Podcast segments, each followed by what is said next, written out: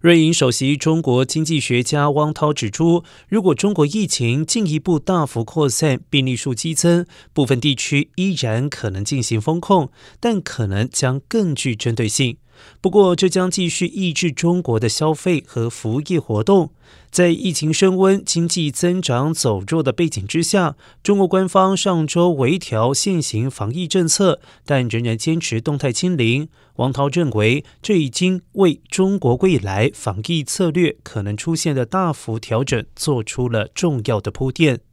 王涛预期，受疫情升温等因素影响，今年第四季和明年第一季，中国经济增速仍然会较为疲弱。但是明年第二季开始，中国防疫形势就可能明显好转。